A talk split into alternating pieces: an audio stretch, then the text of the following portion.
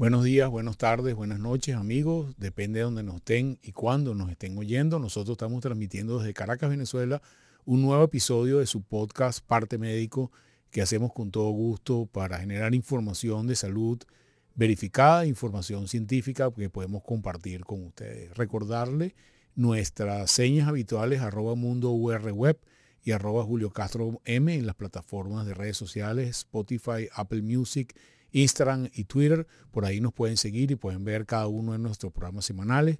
Igualmente, Marisabel Párraga en Caracas en 99.9 FM a las 8 de la noche de lunes a viernes hace unas entrevistas para eh, hablar sobre los temas que cada uno de los anclas de cada uno de los programas de Mundo UR eh, se están produciendo con la extensa programación que tiene a través de toda la, la circulación y toda la información web que tenemos para ustedes.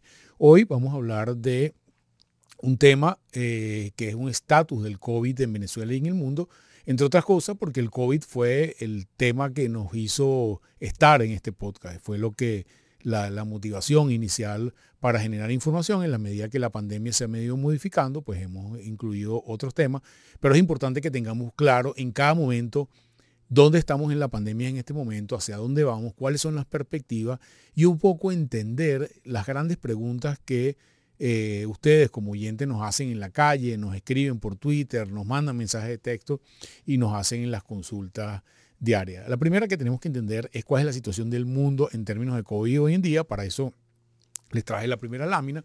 Tenemos una primera eh, gráfica eh, que nos dice el número de casos eh, por semana desde que empezó la epidemia, viendo el mundo entero como si fuera un solo país. Y eso que parece una montaña rusa de Disney es lo que ha sido el número de casos semanales. Fíjense que durante el año 2022, que empezó con ese pico que tenemos ahí donde vemos 23 millones de personas en una semana, que es el número más alto que hemos tenido entre enero y febrero del año pasado, y desde entonces hemos tenido tres picos durante el año 2022 y empezamos el 2023. Pero lo más importante que quiero resaltar es que para la semana que empezó el 19 al 26 de febrero, tuvimos un millón de casos en la semana, que es el registro más bajo que hemos tenido por semana desde que empezó la pandemia. Si ustedes ven los puntos más bajos de cada una de esas montañas rusas, eso es lo que técnicamente llamamos el nadir, nunca habíamos disminuido o nunca habíamos bajado de 2.5 millones de casos a la semana durante los últimos tres años. Esta semana tenemos un millón de casos y ciertamente eso da una primera gran buena noticia que es que pareciera que este punto bajo empieza a ir disminuyendo progresivamente y eso pareciera o pudiera ser la salida de la epidemia probablemente en algunos meses. Entonces creo que es la mejor noticia que podemos tener ahora. Sí es importante que entendamos que este millón de casos quizás no es comparable con los 2.5 millones de casos que teníamos hace un año. Por una razón fundamental, la mayoría de las personas que tienen hoy enfermedad leve se están haciendo pruebas en su casa. Están haciendo pruebas que no van a la, a la, a la cuenta del número de casos a nivel nacional. Es el caso de Venezuela, pero es el caso de la mayoría de los, del conteo en el mundo. Hay un subregistro cosa que antes quizás era más difícil. Por lo tanto, ese millón de casos sin duda es un poco más, pero nunca es 2.5 millones. Es decir, no hay ninguna duda que hay menos casos de COVID en el mundo entero, algunos países más, algunos países menos, pero esto es, creo que la primera gran noticia. Si pensamos en Venezuela, exactamente, vamos a ver la segunda lámina de qué es lo que está pasando en Venezuela. Y esta es la misma, en esta lámina de Venezuela vamos a ver un poco la misma, el mismo comportamiento que estamos viendo que estamos viendo para el mundo y en esta, en esta lámina que vamos a tener allá en el generador, estamos viendo que Venezuela para esta semana del 12 al 19 de febrero tenía alrededor de unos 50 casos a la semana. Es decir, volvemos a, de todos los puntos bajos que hemos tenido, es el punto más bajo con menor número de casos desde marzo del 2020. Es decir, en Venezuela se refleja la misma dinámica que se está reflejando en el mundo y vemos, al igual que pasaba con, eh, como la variante Omicron en el mundo, que el pico de casos más grande fue entre enero y febrero del año 2022, ven ahí que tuvimos alrededor de 13.000 casos. Esta es la información oficial generada por el Ministerio de Salud en Venezuela. Y durante el año 2022 tuvimos tres picos. El primer pico de enero-febrero, el segundo pico aproximadamente entre mayo-junio y un tercer piquito, diríamos, en noviembre-diciembre de este año. Estamos en el punto más bajo. Al igual que pasa con el resto del mundo, ya muy pocas personas se están haciendo prueba de COVID o al menos se denuncian o se, eh, se reflejan en el, en, el, conteo nacional oficial y las personas saben que tienen, eh, se quedan en su casa, toman medidas y por eso quizás el reflejo de este número de casos, no sea el reflejo real, pero sí eh, creo que la mejor noticia es que de alguna manera estamos claros que hay un menor número de casos en el mundo. Esto a quienes monitorizamos la epidemia nos genera una dificultad, que es que, bueno, como la gente no se hace tanta prueba o esas pruebas no se contabilizan, ¿cómo sabemos qué está pasando? ¿Cómo sabemos em, cuál es la situación de COVID realmente? Bueno, eso genera eh, algunas brechas de información, pero en la tercera lámina quería compartir con ustedes otros eh, parámetros que se miden en el mundo. En este caso es las hospitalizaciones. Ya no es el número de casos. Como sabemos, del número de casos que se diagnostican, solamente un pequeño porcentaje van a hospitalizarse y esta es la misma curva desde el principio de la epidemia en el número de hospitalizaciones. Fíjense que si miramos las últimas semanas, como hemos visto en los gráficos anteriores, no estamos en el punto más bajo de hospitalizaciones. Y esto es algo que nos llama a la reflexión y que ha sido motivo de mm, observación y de estudio, en particular en Europa y en Norteamérica, porque no pareciera haber una correlación entre el número tan bajo de casos que hay en el mundo y el número de hospitalizaciones. Y buena parte de eso obedece es que, que hoy entendemos que el COVID puede producir algunos cambios en nuestro sistema inmunológico, pueden durar meses, y esos cambios en los sistemas inmunes puede producir otras enfermedades paralelas al COVID, ya no el COVID agudo, pero otras enfermedades donde están enfermedades cardiovasculares, enfermedades neurológicas, inclusive otras enfermedades infecciosas donde hay, eh, por ejemplo, ya se han evidenciado infecciones respiratorias en niños, infecciones eh, por estreptococos en niños, algunas infecciones por algunos hongos. Entonces, pareciera que ese exceso de hospitalizaciones está producido por este impacto de mediano plazo que produce el COVID pero debería ir bajando progresivamente. La idea y la epidemia va a ser declarada finalizada cuando bajen los casos, bajen las hospitalizaciones, baja el, número de eh, casos de COVID prolongado y tengamos quizás un par de meses sin ningún número de casos, es cuando va a ser declarada finalizada la, epidemia. Y eso pareciera que, em, que va, va a tardar todavía unos meses. En la próxima lámina quiero traerle como ejemplo lo que está pasando en el Reino Unido y en Canadá. Este es el número de pacientes en el hospital que tienen COVID. Fíjense que eh, todavía no han llegado a los puntos más bajos de cada uno de esos países. En este caso la línea roja es el Reino Unido eh, y la línea verde es Canadá y obedece a estas condiciones que le estoy diciendo. Buena parte de estos países ya liberaron la utilización, por ejemplo, de cuarentenas selectivas e inclusive la utilización de tapabocas en espacios, en espacios públicos y probablemente eso explique que todavía tengan esos picos que parece como un electrocardiograma, que es número de casos o en este caso número de hospitalizaciones que han seguido ocurriendo. Pero una tendencia interesante que si usted ve el pico de febrero del 2021, que era Omicron, los picos también están bajando. Es decir, no solamente están bajando el punto más bajo de la curva, que es el nadir, sino que los picos cada vez parecieran la tendencia a ser eh, cada vez menor. Y si seguimos esa tendencia, muy probablemente eh, el virus eh, estaría en la posibilidad de ir mm, desapareciendo, pero creemos en base al conocimiento inmunológico que tenemos del virus en este momento, que pueden tardar meses, quizás todo este año 2023, para pensar en un escenario de ya finalización de la epidemia. Una de las preguntas relacionadas con toda esta información y que nos hacen a diario es si debe utilizar la mascarilla todavía.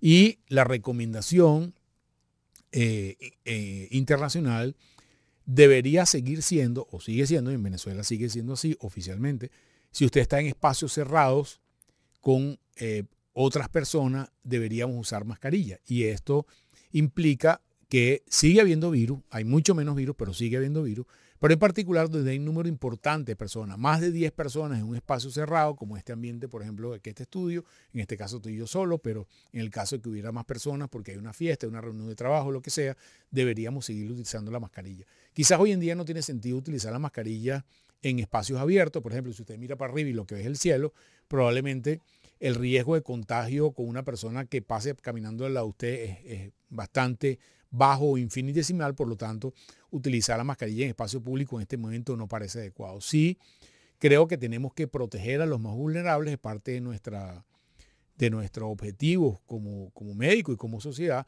y las personas que tienen enfermedades inmunológicas, que toman inmunosupresores, que están en quimioterapia o que tienen otras condiciones médicas asociadas como enfermedad cardíaca o pulmonar severa, deberían seguir utilizando tapaboca todo el tiempo para protegerse ellos. Hay dos efectos de la protección con tapaboca, que es uno, evitar la transmisión, es proteger a la, de la persona que está infectada, no, no infecte a otros, pero hay un segundo aspecto que es la persona que no está infectada evite infectarse. Entonces creo que las personas que tienen estas condiciones deberían usando la mascarilla. Y algo muy importante, importantísimo, es que en los establecimientos de salud debemos seguir utilizando la protección con la mascarilla o el tapaboca o el face shield. Por una razón fundamental.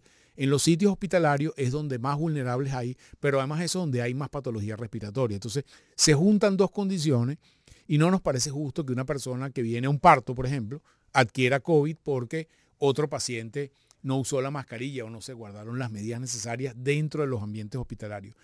Ya se está pensando en muchos países que inclusive la utilización del tapaboca en ambientes hospitalarios pudiera estar eh, mantenida mucho más allá de la epidemia, porque sin duda nos dimos cuenta que la utilización del tapaboca protege a los médicos, protege a las enfermeras, protege al personal de salud, pero también protege a los pacientes. Entonces, es posible que en los espacios mm, hospitalarios eh, se vaya a utilizar el tapaboca durante mucho más tiempo y nuestra recomendación es que aunque usted vaya a visita, aunque usted vaya de consulta, aunque usted vaya acompañante, siga usando la mascarilla dentro de los centros eh, hospitalarios. La tercera gran pregunta es si debemos seguirnos vacunando. Y aquí diríamos ahí algunos aspectos que no tenemos claridad completa, pero sí podemos dar algunos mensajes claros. Mensaje claro número uno. Si usted no ha llegado a la cuarta dosis, que es su dosis básica, que eran dos vacunas, más dos de refuerzo, usted debería caminar hacia tener la cuarta dosis. Es decir, si tiene dos, debería ir a tres. Si tiene tres, debería ir a cuatro. Estoy hablando del caso venezolano eh, la mayoría de la población debería moverse hacia recibir cuatro dosis, que es esquema básico, repito, más dos vacunas de refuerzo, no importa cuáles de las que hay en Venezuela, usted debería utilizar. En el caso de aquellas personas que tienen cuatro dosis, ¿ok? Y eh, tienen menos de seis meses, probablemente no necesitan ningún otro refuerzo en Venezuela en este momento.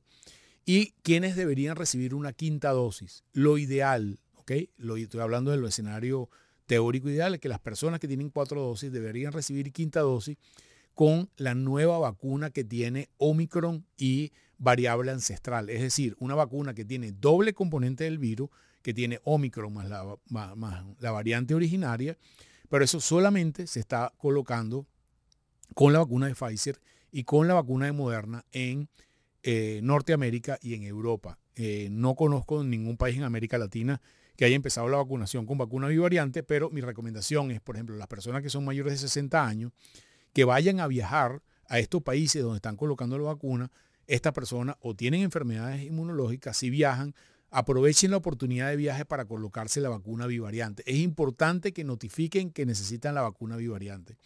No creemos que se justifique seguir utilizando la misma vacuna que habíamos utilizado el año pasado si usted tiene cuatro dosis por lo menos hasta los próximos seis meses en Venezuela. En los próximos seis meses deberíamos elaborar o debería elaborarse una política en base a la información internacional de qué debemos seguir haciendo los venezolanos.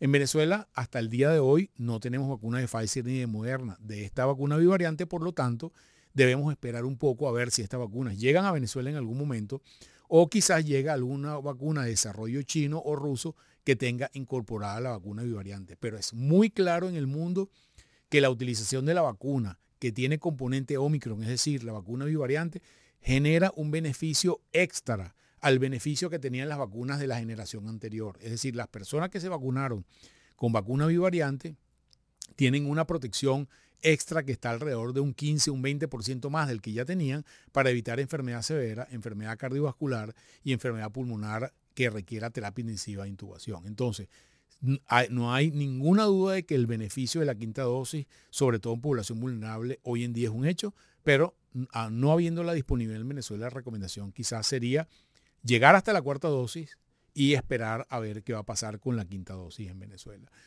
Bueno, amigo, eh, con esto queríamos hacer este balance sobre el COVID. Sigue habiendo COVID, es decir, eventualmente usted oye familiares, amigos, pero compañeros de trabajo. Las personas que tengan COVID deben seguir la misma normativa que anteriormente, es decir, al menos siete días de aislamiento, es decir, esa persona no debería ir a su trabajo, debería estar en su casa protegida, debería notificar a su trabajo y a las personas con las que tuvo contacto que tuvo COVID, deberíamos seguir utilizando mascarillas, sobre todo cuando está en su casa y evitar contagiar a otras personas. Y el resto de las personas, utilización de mascarillas y vacunas, como les comentamos en los puntos anteriores. No me queda sino despedirme y recordarles nuestras redes, arroba mundo web, arroba Julio Castro M. Recordarles que salimos a través de Spotify, Apple Music y YouTube. Pueden buscar en cualquiera de los buscadores de ellos. Eh, escriben parte médico Julio Castro y ahí les salen cada uno de los programas.